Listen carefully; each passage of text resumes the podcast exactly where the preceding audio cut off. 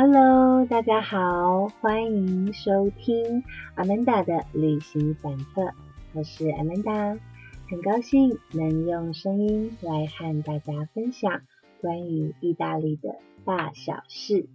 嗯，今天呢，和大家分享一个啊，意大利最伟大的食物，就是拿坡里披萨。呃，为什么称它为是最伟大的食物啊？这个这句话不是我说的啊，这是拿坡里人说的。那在后面会为大家解答啊。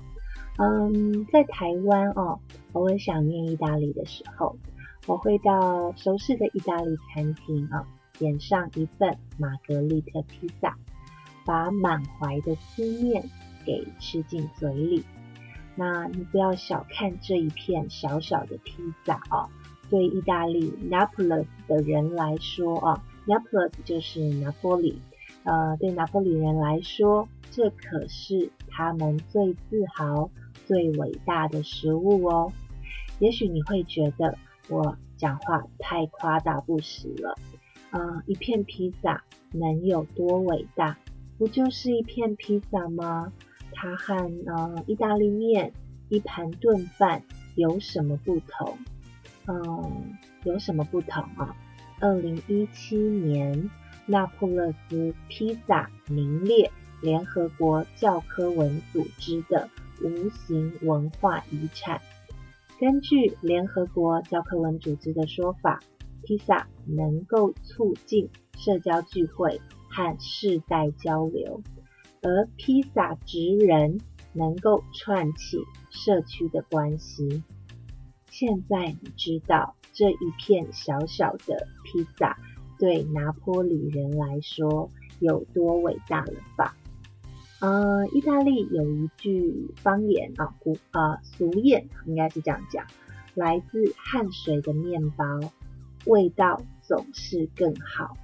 那然而在拿坡里当地哦，披萨绝对不仅仅是一片面包、一顿餐食而已。对他们而言，披萨更像是一种历史悠久的工艺，甚至当地人以制作披萨的技艺为傲哦。那随着时代的进步哦，制作披萨的手法日新月异，口味呢也越来越多变化。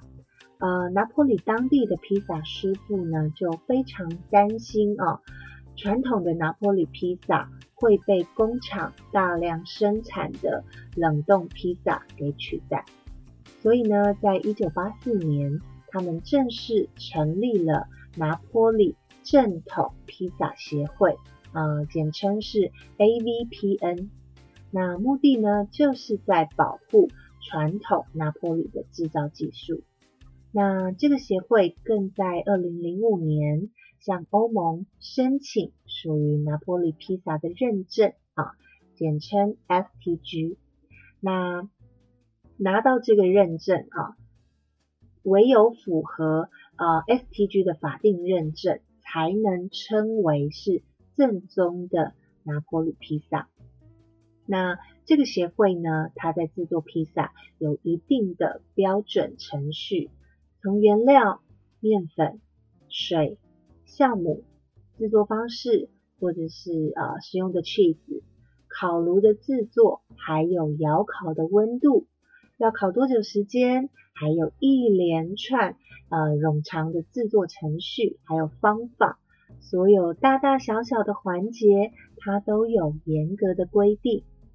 在披萨啊，不是在披萨，在意大利啊，专卖披萨的店叫做披啊 pizzeria。那根据统计，全意大利总共有两万多间的 pizzeria，而且这个数字还一直在往上成长啊。所以呢，我常常都笑笑说，在当地哦，pizzeria 的普及程度大概就跟啊我们的小七或者是全家一样哦。那当然，依照惯例要讲。食材或是要进入今天的主题之前，当然要先跟大家分享一下关于披萨的起源，还有它的历史了。呃，披萨的起源如何？它存在多久了啊？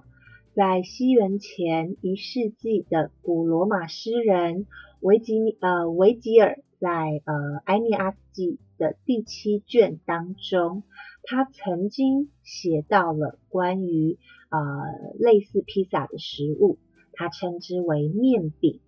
那这个场景就发生在意大利，这是所有历史文献中。呃，关于披萨的记载，它是最早的哦。那甚至在现存的庞贝遗址当中，考古学家也发现了类似像现在披萨店的房址。那比较不同的是，在呃拿破里披萨里面啊，加入了两种很重要的原料，就是番茄，还有那个 mozzarella 的 cheese。可是番茄。在当时根本还没有传到意大利，所以呃，我们可以这样子合理的去推断啊，在当时有披萨这样的类似食物，但是所加入披萨里面的食材跟我们现在所使用的披萨的食材是不一样的。那欧洲有一些历史学家也对于披萨在过去哦，它是不是为各个社会阶层的普遍食物进行研究还有讨论。呃，有一方的学者认为啊，从十四世纪开始，社会所有阶层就开始食用披萨，但另外一方则认为哦，披萨是市井小民才吃的食物。直到后期，它才被中高社会阶层的人所接受。那这两方的学者哦，争论不休，到目前呢还没有一个定论。但我们可以非常确定的一点，那就是在一八八九年啊，国王翁佩托一世和他的妻子玛格丽特皇后曾经一起造访了拿破里。当时呢。呃，玛格丽特皇后她想要入境随俗，尝尝当地的料理。那他们随身呢伺候的主厨还有侍从就烦恼着，哇，那这样子要给呃国王跟皇后吃什么呀？那索性啦，主厨就很那个帅气的走上街哦，他就问一下当地人说：“你们平常都吃什么食物啊？”那这个路人甲就回答就说。Brandy 啊，便宜又好吃。那主厨呢？我觉得这主厨也蛮蛮大胆的，就回去直接告诉那个玛格丽特皇后，就说在拿坡里大家都吃 Brandy。那 玛格丽特也没有多问哦，到底什么是 Brandy？那所以他就拉着那个翁贝多一世，就拉着国王一起出门去了啊。那这些 Brandy 呢？是一间披萨店，它位于闹区啊，拿波里的闹区啊。它成立于一八七零年。那当时的这个披萨师傅哦，他对于国王和皇后突然大驾光临啊，正感到惊讶不已的时候呢，这个那个主厨就马上拉着披萨师傅说：“你们就准备店里面。”啊，最拿手的三样食物好了。那这个这个披萨师傅就说：“我们店里，我们店里是卖披萨的，那最拿手的还是披萨。那所以呢，他就端出了三款不一样啊，加入不一样食材的披萨。那这三款也是当时在 Brandy 啊卖的最好的。”第一款呢是放有马贝 cheese 跟罗勒啊，就是那个嗯巴西里的披萨。那第二款呢是放有提鱼的披萨。第三款就是放有番茄、马扎瑞拉和罗勒的披萨。那玛格丽特呢就每一款都吃了一小块来做品尝。最后呢，他指着第三款披萨，就问这个披萨师傅说。这个叫什么啊？这个好好吃啊！那披萨师傅呢？灵机一动就说：“这是店内我们店内哦人气最好、最受欢迎的玛格丽特披萨。那 我觉得他机警的这个聪明的回复呢，让国王跟皇后啊，顿时笑得合不拢嘴哦。那国王甚至那个认为说啊，没想到我美丽的妻子在拿呃拿坡里也这么受喜爱啊。就这样，这款让皇后也钟情的披萨从此诞生了哦。其实也不是说从此诞生，就是给他了一个啊正式的名称。